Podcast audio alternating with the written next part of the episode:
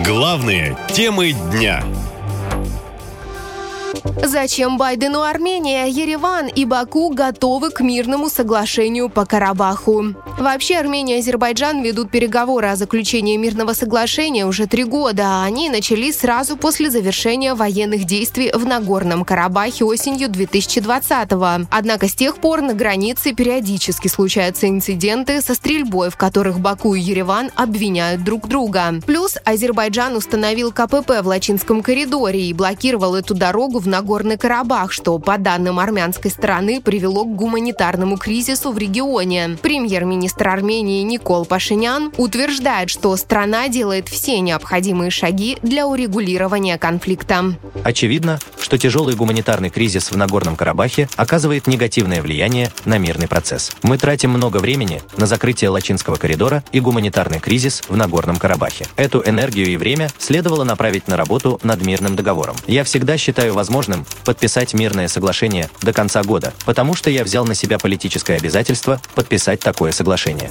Российский МИД утверждает, что Москва и Организация договора о коллективной безопасности работают над улучшением обстановки в регионе, но власти Армении обвинили Россию, что она дистанцировалась от Южного Кавказа, а российские миротворцы, цитирую, не способны контролировать Лачинский коридор.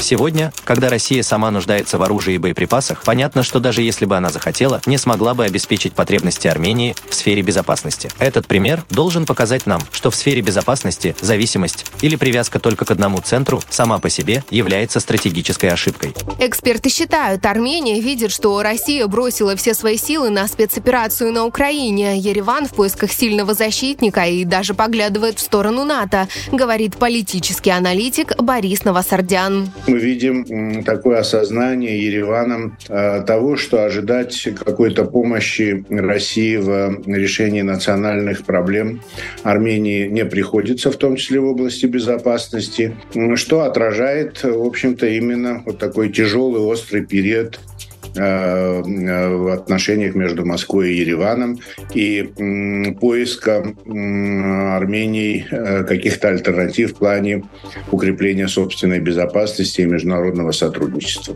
Публичное обвинение в недееспособности ОДКБ, запуск в республике процесса ратификации Римского статута Международного уголовного суда, который выдал ордер на арест Владимира Путина, поездка на Украину супруги премьер-министра Армении и передача Киеву гуманитарной гуманитарной помощи, проведение на территории страны учений с участием США. Все это явные сигналы того, что Ереван стремительно отдаляется от Москвы и ищет новых покровителей, уверены политические аналитики.